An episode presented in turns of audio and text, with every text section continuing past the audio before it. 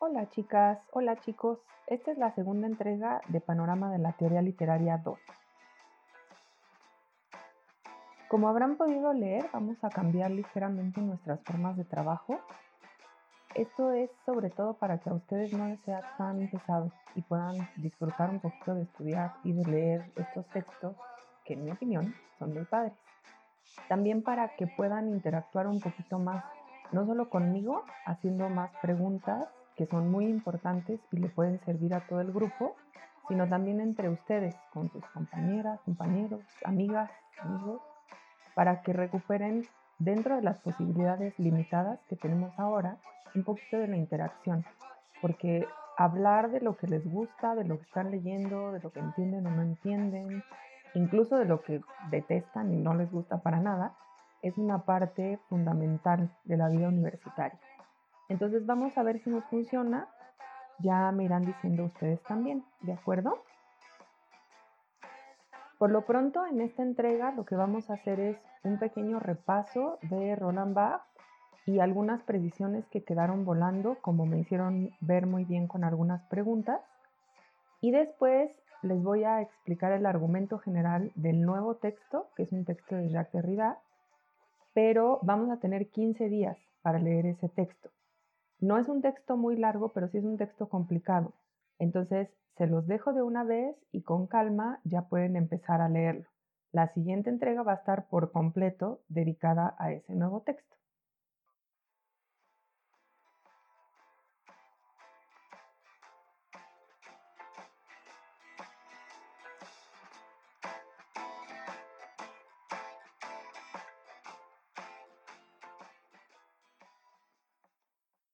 Vamos a regresar entonces al texto de Roland Barthes, a la lección inaugural, para aclarar algunas cosas que quedaron volando y para también que recuerden el argumento general de ese texto.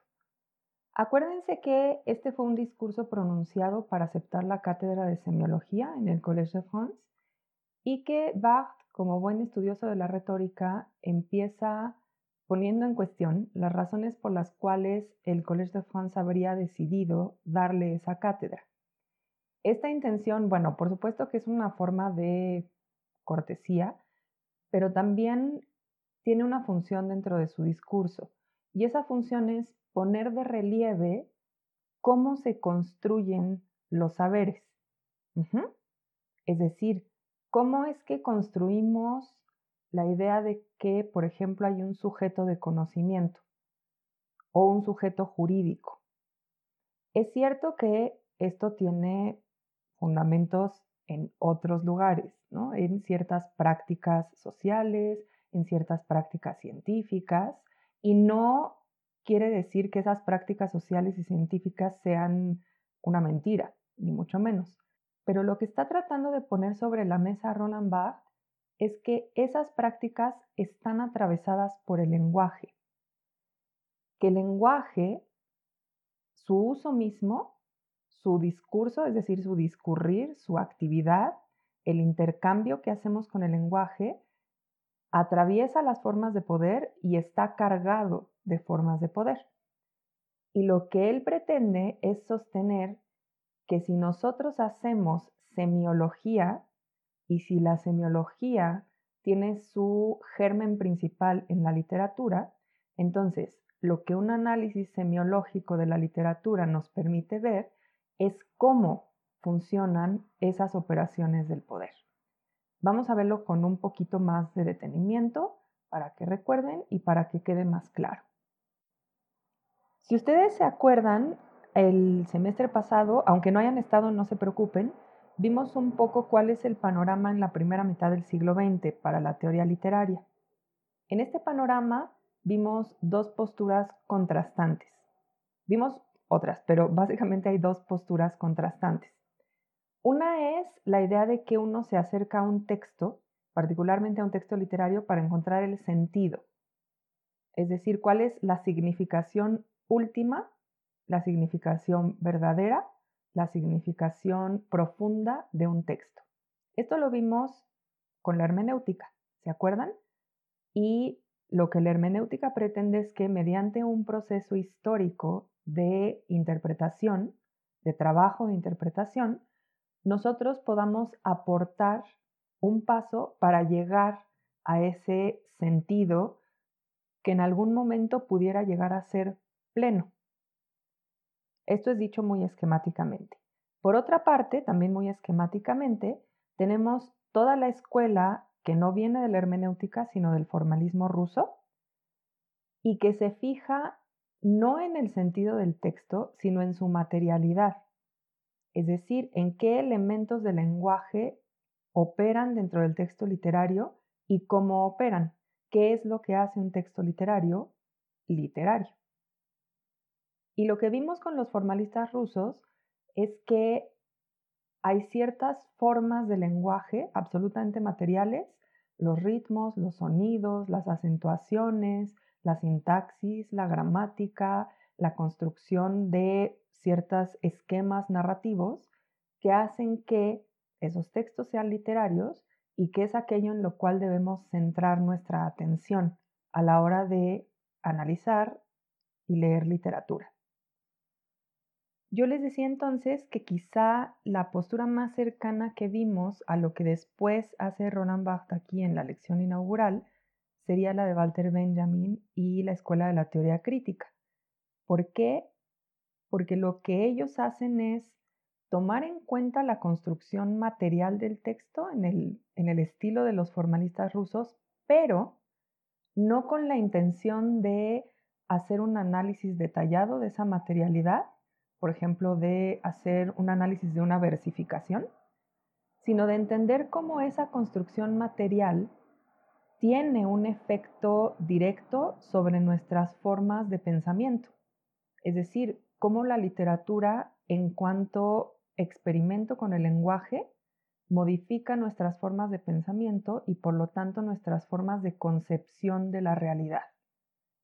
En ese punto, la teoría crítica se parece más a lo que estamos viendo con Roland Barthes. No es lo mismo, pero se parece más. En medio de Walter Benjamin y Roland Barthes tuvimos la oportunidad de leer un textito de Michel Foucault, donde lo que él hacía era poner en cuestión la categoría del autor, ¿se acuerdan?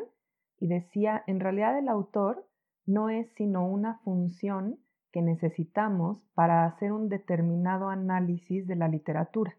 Y ese análisis se basa precisamente en ciertas formas de autoridad, en ese sentido de autor.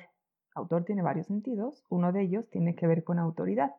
Y lo que pone sobre la mesa Michel Foucault es el hecho de que en lugar de estar analizando el discurso, hemos estado analizando la autoridad de los textos y cómo pensamos que hay una especie de reserva inmaterial en el genio o la mente de un autor y que esa reserva es lo que se refleja en la literatura y que por ello la literatura contiene cosas importantes, porque es la, puesta en, en escritura de esa reserva inmaterial que está en el genio del autor. Y lo que Foucault dice es, vamos a ver, en realidad lo que hace el lenguaje está incluso más allá del control de quien escribe. Quien escribe tiene la capacidad claramente de alterar, de modificar, de jugar con ese lenguaje y entonces ese lenguaje tiene efectos y genera lo que él llama eh, discursividad, ciertas formas de discursividad. Pero eso no depende de un autor o de una autoridad depende del funcionamiento del lenguaje. Y aquí, como pueden ustedes ver, es donde pasamos de estudiemos la materialidad del lenguaje para conocer sus efectos en nuestro pensamiento, a estudiemos la materialidad del lenguaje para conocer sus efectos sobre el pensamiento, pero sobre todo para desvelar las formas de poder que se dan en el ámbito del lenguaje. Y aquí es donde llega a nosotros el, momento en que Roland Barthes, que por cierto es un estudioso que se formó en la escuela estructuralista completamente, pero en un momento de su trayectoria, él mismo, con sus propios estudios, empieza a notar que hay, hay algo más en esto del estructuralismo y es cuando propone este estudio de la semiología. Entonces es curioso porque el paso del estructuralismo al postestructuralismo está reflejado de manera muy peculiar en la obra de Roland Barthes por sus mismos descubrimientos. Y ojo, el postestructuralismo no es el abandono del estructuralismo, es llevar el estructuralismo con sus propias premisas un paso más allá. Y esto es lo que hace aquí Barthes. Entonces, lo que vimos en el texto de Barthes es cómo él expone tres fuerzas, así les llama él, tres fuerzas del lenguaje literario, no del lenguaje en general, sino del lenguaje literario, que le permiten no escapar del todo al lenguaje, porque acuérdense que ya en él, y esto viene también un poco del estructuralismo y se va a agudizar con Roland Barthes y después con Jacques Derrida, ellos afirman que no hay una fuera del lenguaje. No puede haber experiencia humana, no se puede pensar ninguna experiencia humana fuera del lenguaje. Esta es una posición extrema que ellos adoptaron, muy interesante, a mí al menos me parece muy interesante, pero que ha sido también muy criticada. Entonces, desde esa perspectiva, que no puede haber una fuera del lenguaje, lo que Roland Barthes propone es que el lenguaje literario propiamente sí tiene tres fuerzas que si bien no permiten escapar al lenguaje, sí permiten hacerle trampas. Y hacerle trampas quiere decir descubrir qué hay detrás de ciertas formaciones discursivas.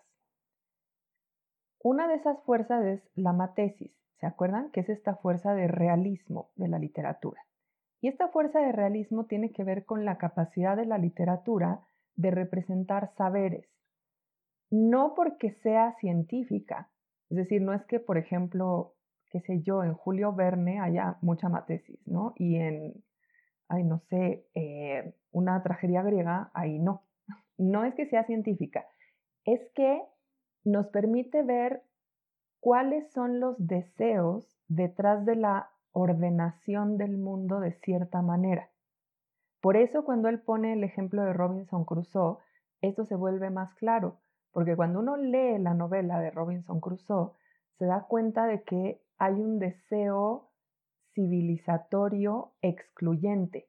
Es decir, que la civilización está definida con base en un sujeto racional que es europeo, que es varón y que busca producir un sistema en el que la naturaleza esté dominada. Y como por ejemplo un personaje como Viernes forma conjunto con la naturaleza y no con Robinson Crusoe.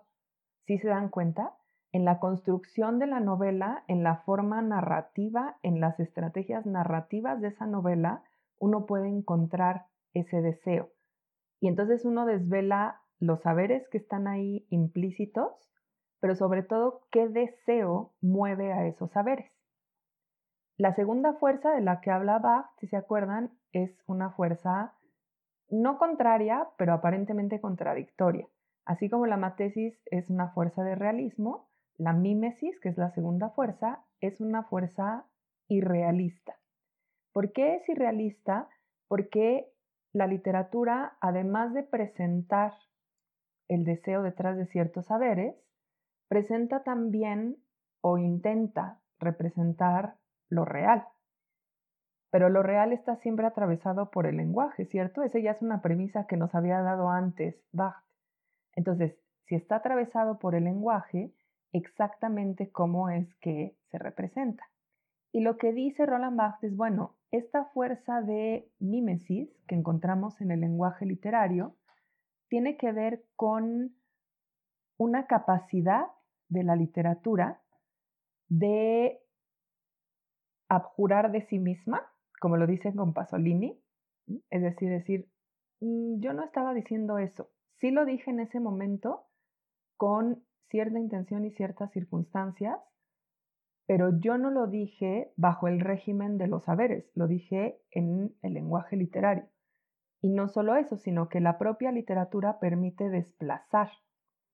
Aquí está el ejemplo que yo ya les ponía. Cuando Tournier escribe su versión de Robinson Crusoe o cuando Coetzee escribe su versión de Robinson Crusoe, no están modificando sustancialmente la historia. Tenemos un náufrago europeo en una isla y tenemos a Viernes, es decir, tenemos las bases narrativas de la novela.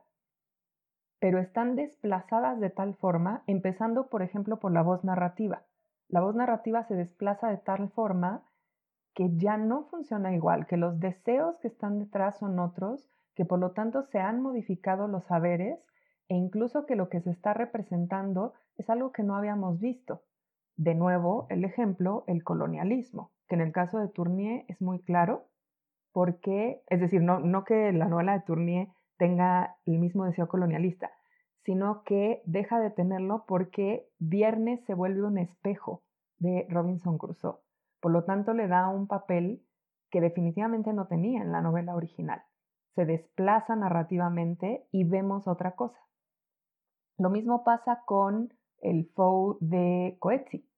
Coetzee, la voz narrativa que le da a esa novela es la de una mujer. No es ni siquiera Robinson ni Viernes. Es una mujer que, bueno, por X y Y, no se las voy a juntar completa. Es una gran novela, por cierto. Si quieren, léanla, es maravillosa. Pero esta mujer acaba en la isla con estos dos personajes y su narración en realidad es una reflexión bien profunda sobre la relación entre ellos dos y la forma en que Viernes está animalizado y feminizado. Y es muy interesante porque la voz de la mujer es una suerte de voz que sobrevive al naufragio, que incluso tiene la capacidad, y esto es increíble en Coetzee, tiene la capacidad de narrar algo que termina por pasar debajo del agua. Es decir, fíjense lo que está haciendo ahí, ¿no? Una voz debajo del agua no se escucharía. Eso es irrepresentable, digamos, ¿no? Y sin embargo, se representa en la literatura, ¿vale? Entonces, fíjense, si uno se acerca a un texto desde esta perspectiva de las fuerzas de la literatura, lo que encuentra es, por ejemplo, cómo se conforma la idea de lo que es ser un ser humano en el siglo XVII, en la Francia del siglo XVII. Pero ¿qué pasa en Martinica en el siglo XX? ¿Cómo se contrastan? ¿Qué pasó ahí? ¿Qué deseos hubo? ¿Cómo está conformada en el sentido formal, material, esa narración o ese poema? ¿Qué cambia? ¿Por qué los versos cambian de esa forma? ¿Ahora qué efecto da? ¿Qué otra cosa nos está mostrando que no nos había mostrado previamente? Eh, ¿Hacia dónde se está desplazando? ¿De acuerdo? Ahora, la tercera fuerza, que es la que más nos importa, porque es la de la semiosis, la semiología propiamente, a lo que se refiere Bach con esa fuerza, ahora sí, es a los procesos de poder que se dan dentro del lenguaje y cómo el lenguaje literario lo que puede llegar a hacer es interrumpir, vamos a decirlo así, o señalar o presentarnos de pronto con una cierta sorpresa esos procesos de poder. ¿Se acuerdan que él habla de los estereotipos nacionales? Y dice, bueno, un estereotipo a fin de cuentas es exactamente el cruce entre naturaleza y cultura porque el estereotipo parece que es lo más natural.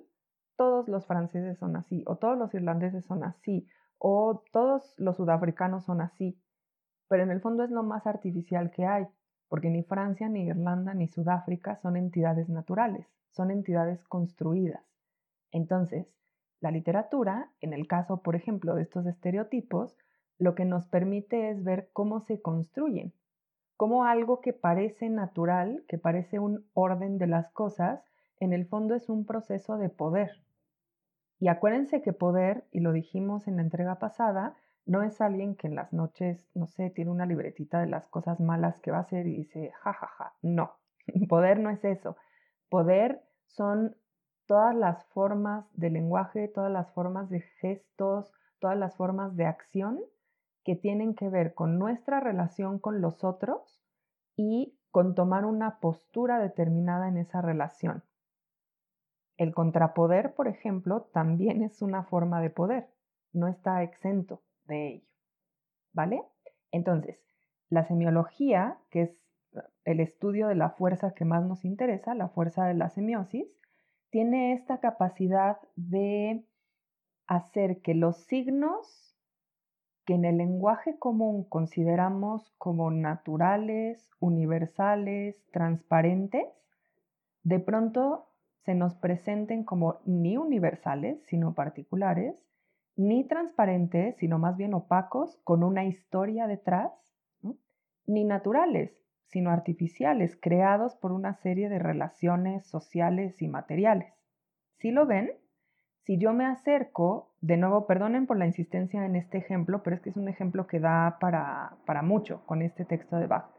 Si yo me acerco de nuevo al personaje Robinson Crusoe, me voy a dar cuenta de que no es el sujeto de conocimiento universal por excelencia, de que no es el sujeto político universal y natural por excelencia, de que detrás de Robinson Crusoe hay una historia, particularmente una historia europea, particularmente una historia moderna, y que esa historia moderna europea es una historia colonial, donde se excluye a otros sujetos, por ejemplo, Viernes, asignándolos al conjunto de la naturaleza. Por ejemplo, Viernes no habla. En la novela original, Viernes solo dice, solo repite lo que Crusoe dice. ¿Se acuerdan cuando Bach habla de cómo la lengua repite y en la repetición hay una forma de imposición y de poder que él incluso llega a llamar así en un extremo muy sorprendente fascista? Bueno, Viernes solo repite lo que Crusoe le dice en toda la novela.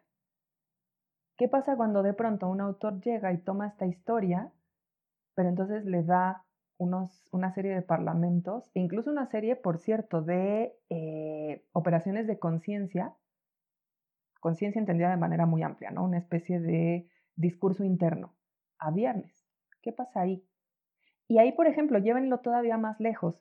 ¿Por qué pensamos que la conciencia es un discurso interno?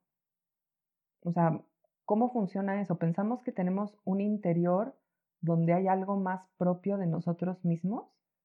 ¿Y dónde está ese interior? Porque físicamente ese interior pues son una serie de órganos y vísceras y músculos y huesos, ¿cierto? Pero ¿por qué pensamos que hay un interior esencial? Que hay un interior donde está nuestro yo profundo lo que yo en el fondo pienso. ¿Qué es ese fondo? Es una operación de lenguaje, ¿sí se dan cuenta? No es una evidencia empírica, es una operación de lenguaje. ¿Qué pasa cuando a viernes le damos esa profundidad? ¿En quién se convierte? ¿Se está convirtiendo realmente en un viernes que nos interpela? ¿O acaso, no lo sé, habría que releer a Tournier, por ejemplo, se está convirtiendo en cómo queremos nosotros bueno, vamos a decirlo, nosotros somos un satélite de la cultura occidental, pero digamos, si estuviéramos en el centro de la cultura occidental, ese viernes, como Tournier, ese viernes se está convirtiendo entonces en lo que a Tournier le gustaría que fuera viernes, o si hay un interior y una profundidad que nos interpela y que es distinto del interior y de la profundidad creado por la cultura moderna europea. ¿Sí lo ven? Ahí hay una serie de operaciones de lenguaje que vale mucho la pena si seguimos, este, si le damos nuestro voto de confianza a Roland Barthes y decimos, sí, yo quiero leer con él, esos son un tipo de operaciones de lectura que tendríamos que hacer. Más adelante, cuando terminemos con el texto de Jacques Derrida, les voy a dejar un pequeño cuento de eh, Walsh. Se me fue su primer nombre en este momento, no sé por qué. Bueno, eh, de Walsh, el escritor argentino, que se llama Nota al pie.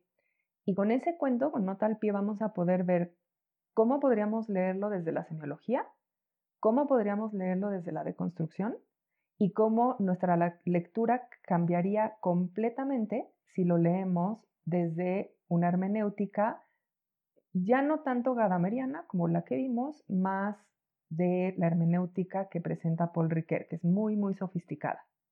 ¿vale? Eso lo vamos a hacer más adelante, pero espero que estas cosas hayan quedado más claras. Bueno, me gustaría todavía hacer una última aclaración que tiene que ver con el carácter histórico del signo.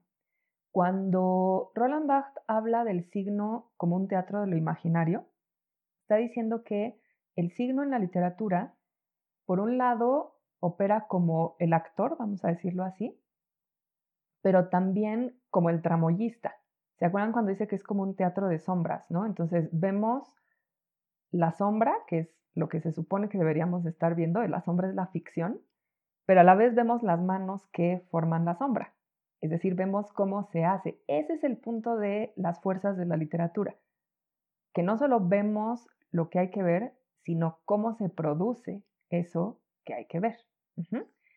Y este teatro de lo imaginario, que con eso, con eso lo llama ficción, no se refiere, ficción aquí no quiere decir ni mentira, mentira y ficción nunca son lo mismo, ¿de acuerdo? Eh, la mentira tiene una voluntad muy concreta, la ficción tiene un proceso de construcción. Entonces, son dos cosas, son, son dos dimensiones distintas. Y, perdón, se me fue el hilo. Eh, ficción no quiere decir mentira y tampoco quiere decir novela o cuento, que generalmente pensamos eso, o sea, como, si fuera una librería y decimos, ah, esto es, no sé, eh, psicología y pedagogía y esto es ficción, ¿no? No, no quiere decir eso. Ficción quiere decir justamente proceso de construcción de una representación. Entonces, de nuevo, se refiere a este teatro de lo imaginario.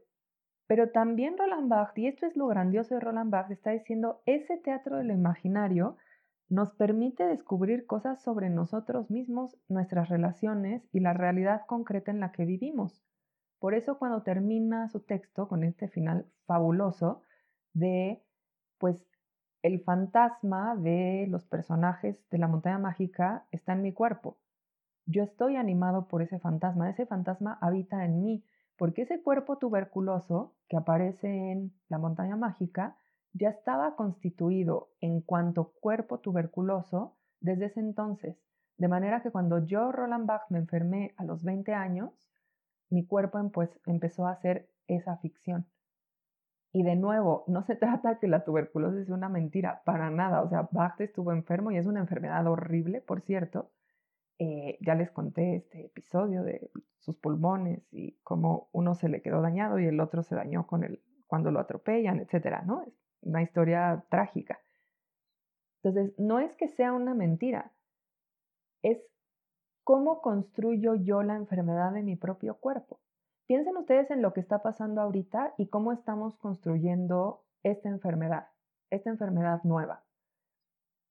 Por un lado tenemos un fortísimo, un fortísimo discurso de la heroicidad, ¿no? Es un mal que nos sobrevino, sí, se cierne sobre nosotros, pero nos vamos a adaptar, lo vamos a superar, vamos a salir, este, este, discurso de la adaptación, sobre todo, es, es muy enervante.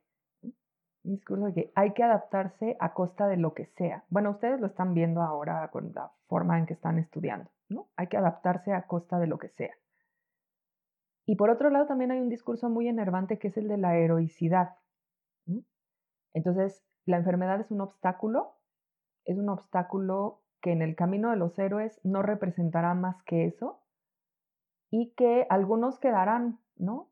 Atrás. Pero los héroes, los héroes no, los héroes superarán ese obstáculo, de nuevo, cueste lo que cueste. Hay una, una gran em, economía del sacrificio en este tipo de narrativas. Ahora bien, hay una narrativa mucho más callada que ya está ahí, está bastante presente, pero, pero es mucho más, habla mucho más que Vito, vamos a decirlo así, que es eh, la narrativa de qué pasa con las tareas esenciales. Por ejemplo, el hecho de que la economía, tal como se la concibe en el sentido de industria, por supuesto que está paralizada y por supuesto que va a tener un colapso. Pero ahí está toda la economía que no es la entendida como industria, que es todo aquel trabajo de sustento de la vida de alimentación, de cuidados, que está operando, que de hecho se ha multiplicado y que no está presente en la narrativa de la economía como industria, ¿cierto? Y no solo está esta idea de otra economía que está ahí presente, sino también la idea de que quien lleva a cabo estas tareas no es un héroe, es una persona, ¿Y por qué se le considera trabajador esencial y no una persona esencial? ¿Sí se dan cuenta de la diferencia? sea, son vidas que normalmente no son consideradas esenciales y de pronto, cuando se considera esencial, no es la vida, es el trabajo. Entonces, ¿qué está pasando ahí? Esta es una concepción de la enfermedad. A esa súmenle también la idea de la enfermedad como la de cuerpos nacionales, es decir, el cuerpo nacional que es sano y aquellos que no pertenecen tanto, ya sea porque, no sé, se les considera de un nivel intelectual más bajo, se les considera mm, de, de, otra, por supuesto, clase social, o de plano porque son migrantes y se considera que esas personas son las verdaderas propagadoras de la enfermedad, cuando empíricamente esto no es así, pero la narrativa se constituye de esa manera. Entonces, ¿qué pasa? ¿Qué lenguaje nos puede hacer cambiar esas narrativas? Lo que Bach diría es el lenguaje literario. ¿Cómo? Haciéndole trampas a esas narrativas establecidas como si fueran naturales, universales y transparentes. Si quieren ustedes, para no dejarlos con un solo ejemplo, hay un texto de este húngaro, se llama La hermana, y se me fue su nombre. Sandor Maray. De Sandor Maray eh, hay una novela que se llama La hermana, que en gran medida trata sobre la enfermedad y se vuelve un tema fabuloso porque acaba por tener una relación cariñosa con su enfermedad y cambia por completo el discurso. Y sería interesantísimo analizar cómo, mediante estrategias concretas literarias, logra cambiar este discurso. ¿De acuerdo? Creo que con esto puede quedar un poquito más claro lo que ya habíamos visto con Roland Barthes, el argumento que esgrime y cómo podemos acercarnos a un texto desde esa perspectiva.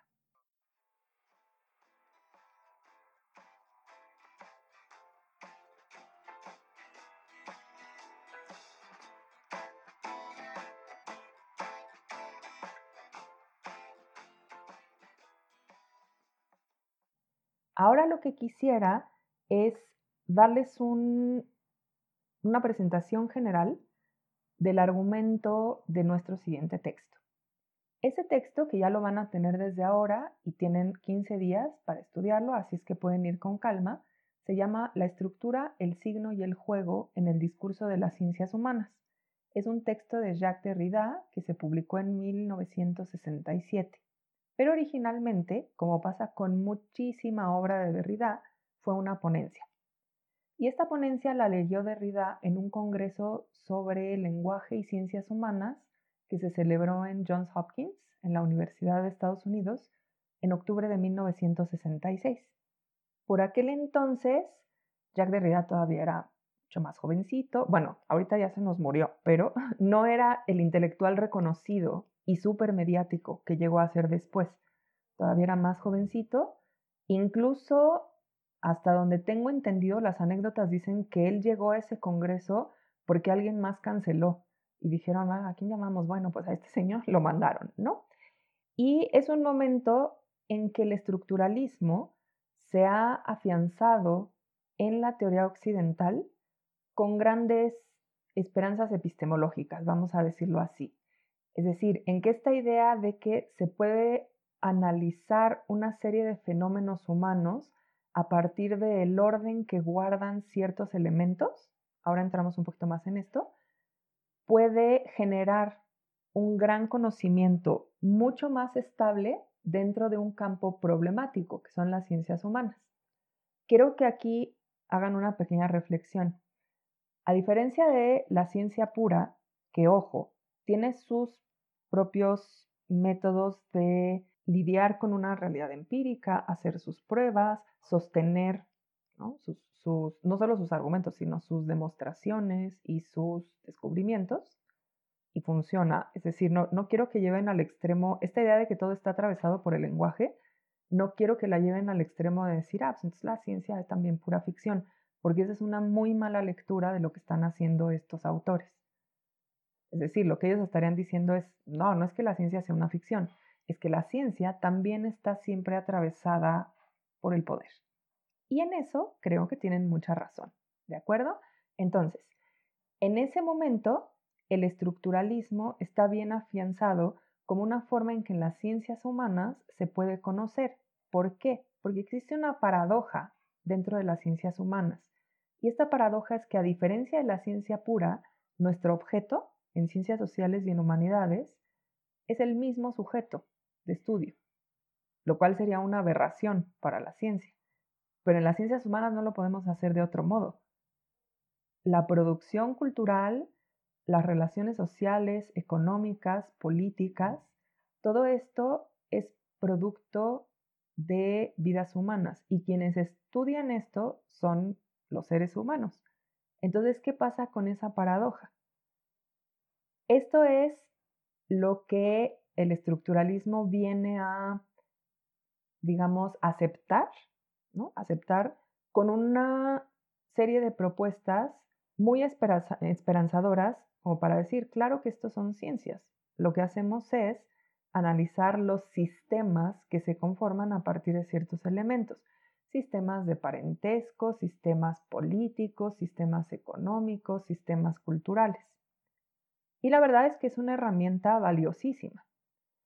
Si ustedes se fijan, cuando lean el texto de Derrida, notarán que en ese texto hay una suerte de reconocimiento al estructuralismo y particularmente al trabajo del el antropólogo estructuralista francés que todos ustedes han oído nombrar, que se llama Claude Lévi-Strauss. ¿no? Lévi-Strauss es un antropólogo famosísimo y en él está de alguna manera encarnado ese fenómeno de fortalecimiento del estructuralismo en los años 60 en Occidente.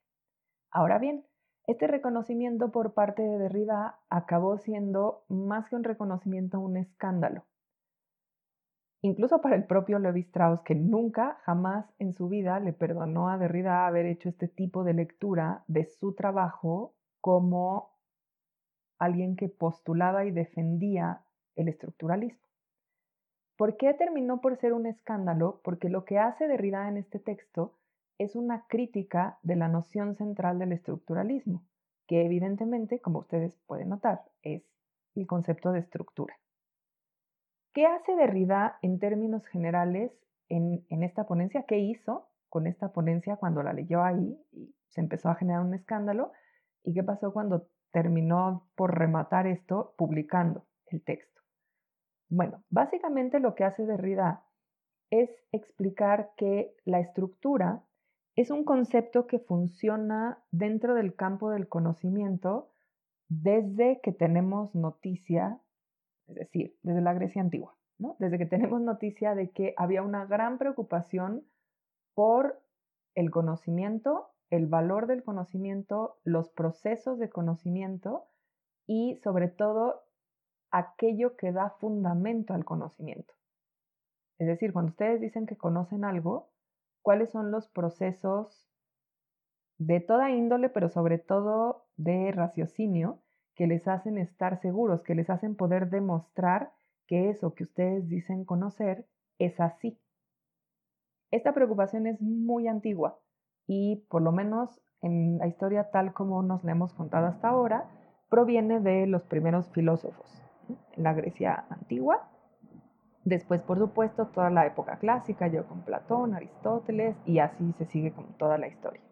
Y lo que dice Derrida es, bueno, el concepto de estructura ya está presente desde ese entonces, porque una estructura, a fin de cuentas, consiste en, unas, en, una serie de elementos que se relacionan de determinada manera, formando una unidad coherente. Esta unidad coherente es el sistema. Y esos elementos pueden variar, históricamente pueden variar, culturalmente pueden variar, pero lo cierto es que se repite una estructura. Por ejemplo, las estructuras de parentesco. Pueden ser distintas en distintos momentos históricos, en distintas latitudes, pero lo cierto es que siempre hay una estructura de parentesco en las sociedades. O el poder político. Siempre hay un poder político. Puede que sea feudal, puede que sea esclavista, puede que sea liberal, puede que sea, en fin, todas las distintas modalidades que hay, pero lo cierto es que siempre hay una estructura de poder político. Y lo que Derrida dice es, bueno, esta idea de estructura es muy vieja, Pero lo que llegó a hacer el estructuralismo es a darnos una conciencia que nunca antes habíamos tenido de lo que significa la estructura. Y esta conciencia es una conciencia paradójica, y aquí está lo que no le gustaba para nada a Levi Strauss. Esta conciencia paradójica consiste en que nos damos cuenta por primera vez en nuestra historia que la estructura en realidad es una construcción de signos. ¿Qué quiere decir esto? Piensen ustedes y remóntense así mucho más atrás a la lingüística de Ferdinand de Saussure. Ustedes, por supuesto, se saben la teoría del signo lingüístico. Saben que el signo lingüístico es como una moneda que tiene dos caras. Es una unidad, pero tiene dos caras. Una cara es el significante y otra cara es el significado. El significante es la imagen acústica y para algunos autores también la imagen visual, mientras que el significado es el concepto. Así, si yo emito juntos los sonidos m, e, a. mesa, entonces entre todos compartimos el concepto mesa. Y esta relación es necesaria en la medida de que todo significante va con un significado y viceversa, pero también es aleatoria. Es decir, ¿por qué es mesa y no table? Bueno, pues porque hay un consenso social. Socialmente nos entendemos en la lengua española diciendo mesa y socialmente en lengua inglesa nos entendemos diciendo table. No hay nada en el cosmos y en las mesas, ¿no? en la esencia misma, en la meseidad, que nos diga yo me llamo mesa. Ninguna mesa hace eso. Sin embargo, hay un consenso y en esa medida la relación entre significante y significado es aleatoria. Todo esto ustedes seguramente ya lo saben o porque lo vimos el semestre pasado porque lo han oído en, en otras clases, en otros momentos, en donde ustedes quieran. Alguna vez se enteraron de esto. Pero esa teoría del signo lingüístico no se queda ahí. Ferdinand de Saussure tiene todo un desarrollo. Y parte de ese desarrollo se refiere a la manera en que funciona la significación. Es decir, no como hay un signo que tiene significante y significado, como si fuera una unidad fija, ¿no? Sino más bien cómo ese signo constantemente llega a significar eso e incluso cómo adquiere otros significados o modifica ligeramente su significado. ¿Cómo pasa esto? Bueno, para Ferdinand de Saussure, el punto es que el signo funciona mediante un sistema de relaciones y diferencias con otros signos. Mesa es mesa no solo porque haya un consenso de esa relación aleatoria, sino también porque no es silla y porque no es librero y porque no es pared. Entonces hay una serie de diferencias ahí, incluso aunque pertenezca a un mismo campo semántico, hay una serie de diferencias que particulariza a cada uno de esos signos. Esa idea de que los signos funcionan por relación y por diferencia, que por cierto también tiene que ver con los elementos del lenguaje. O sea, no solo es la palabra en cuanto tal, sino todos los elementos del lenguaje. Una I no acentuada es una I no acentuada porque no es una I acentuada y no es una U y no es una la vocal que ustedes quieran. Incluso no solo las del español, sino las otras vocales de otras lenguas. Eh, una sílaba es esa sílaba porque no es otra. Una palabra es esa palabra porque no es otra. un sintagma, vamos a decirlo, no es un equivalente, pero vamos a decirlo para que se entienda más fácil, una oración, también es esa oración porque no es otra. No está construida de la misma manera y no funciona igual. E incluso puede que no esté dicha en el mismo contexto. Todas estas son relaciones y diferencias mediante las cuales se produce el significado. Y esta idea es justamente la idea de un sistema estructurado.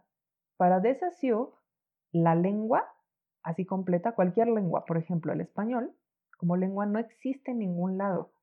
O sea, no hay un, un lugar, ni obviamente físico, ni tampoco imaginario, donde esté contenida toda la lengua. El diccionario de la RAE no es el español, ni el diccionario de la RAE junto con la gramática de la RAE no constituyen la lengua española. La lengua española es este proceso constante de diferenciación y relación que de manera constante, insisto, produce significado. Y a esto de Saussure le llamaba el sistema de la lengua. Fíjense cómo el sistema de la lengua está construido por una serie de elementos formales, el sonido, eh, el, es decir, la unidad más pequeña, ¿no? El sonido, ya sea de una letra o de una sílaba, la acentuación, la palabra, el tipo de palabra, vamos a decirlo así, esto ya es gramatical, ¿no? O sea, si es un adjetivo, es un verbo, un sustantivo, un pronombre, etc. Y luego la conjunción de todos esos elementos, de sílabas en palabras, de palabras en oraciones. Y luego esas oraciones inscritas entre otras oraciones y en un contexto. Entonces, son una serie de elementos formales que siempre se pueden sustituir. Es decir, formalmente si yo digo la puerta azul, formalmente es un equivalente de la mesa blanca, porque tengo el pronombre, tengo el sustantivo y tengo el adjetivo. Pero por supuesto que no estoy diciendo lo mismo, ¿cierto? Entonces son elementos formales abiertos a la sustitución. Esto es lo que para Ferdinand de Saussure constituía el sistema de la lengua. Y ese sistema de la lengua es el que ayudó a formalistas rusos y a Círculo de Praga, Jacobson, ¿no? Y después al estructuralismo.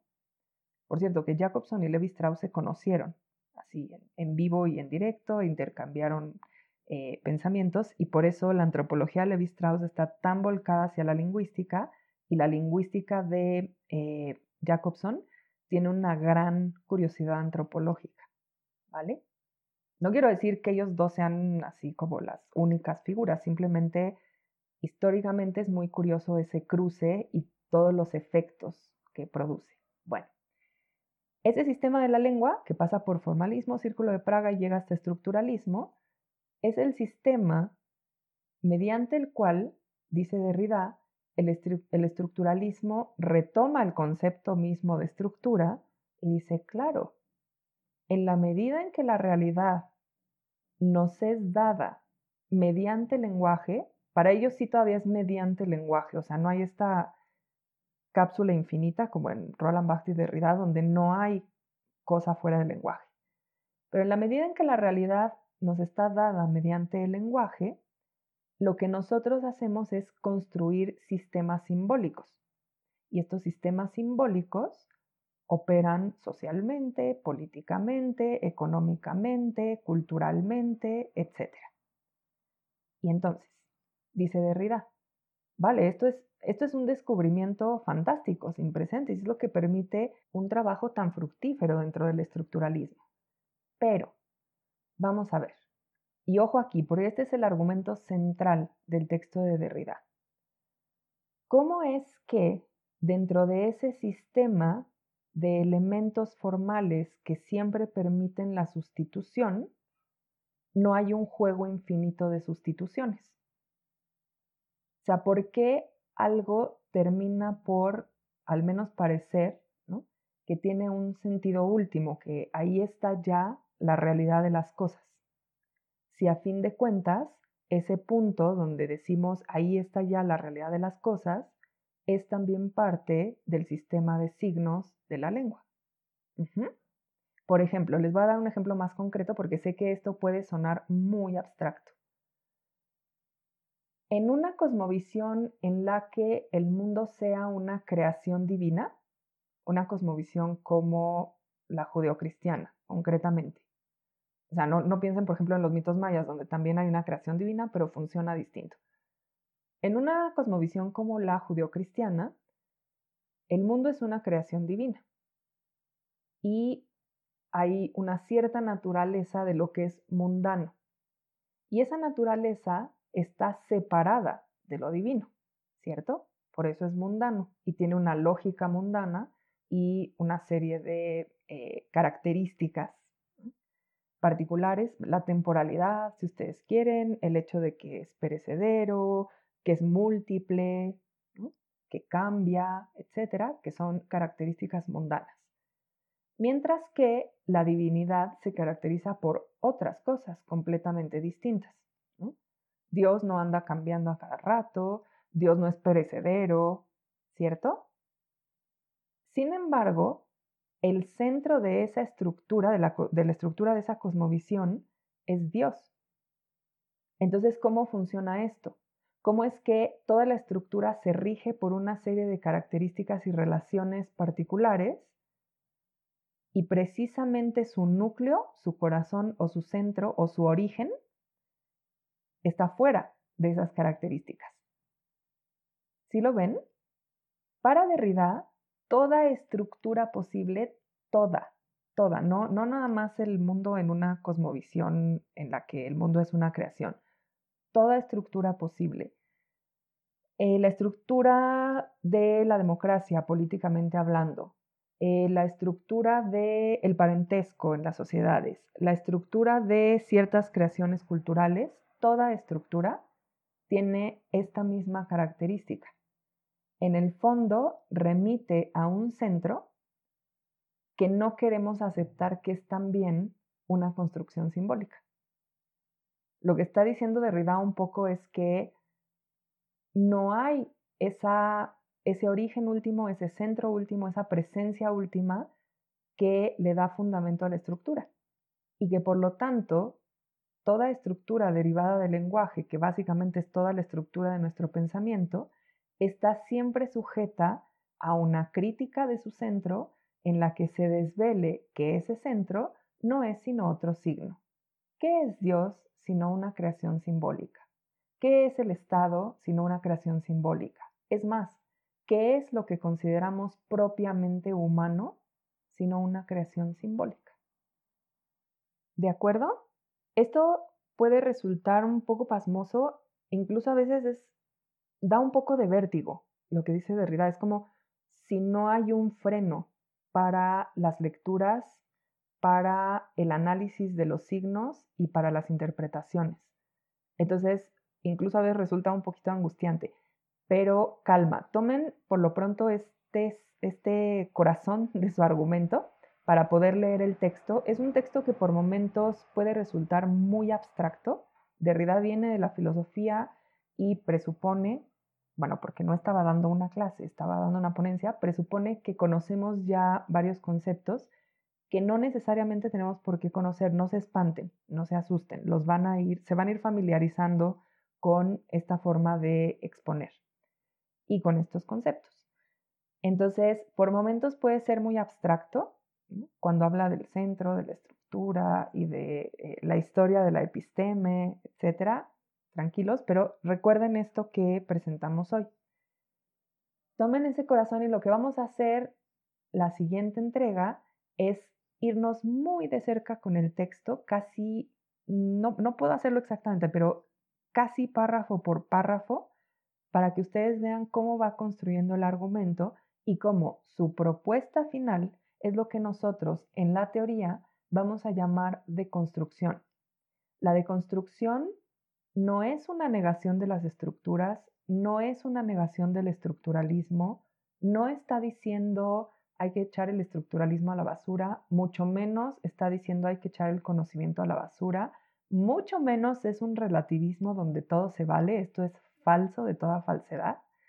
Es una propuesta de una conciencia hipercrítica del uso del lenguaje. Entonces va a ser como una especie de Roland Barthes Reloaded, ¿no?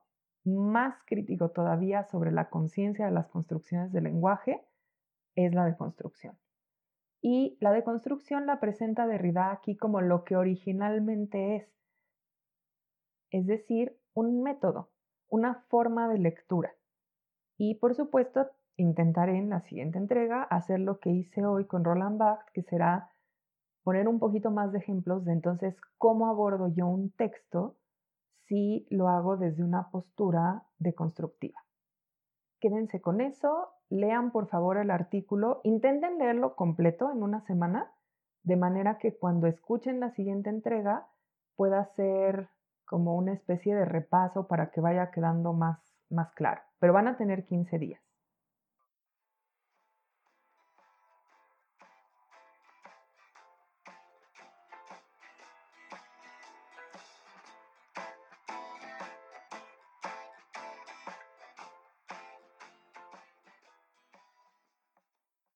Espero que estén muy bien todas y todos. Em, ya verán que, que, vamos a ir probando con diferentes formas.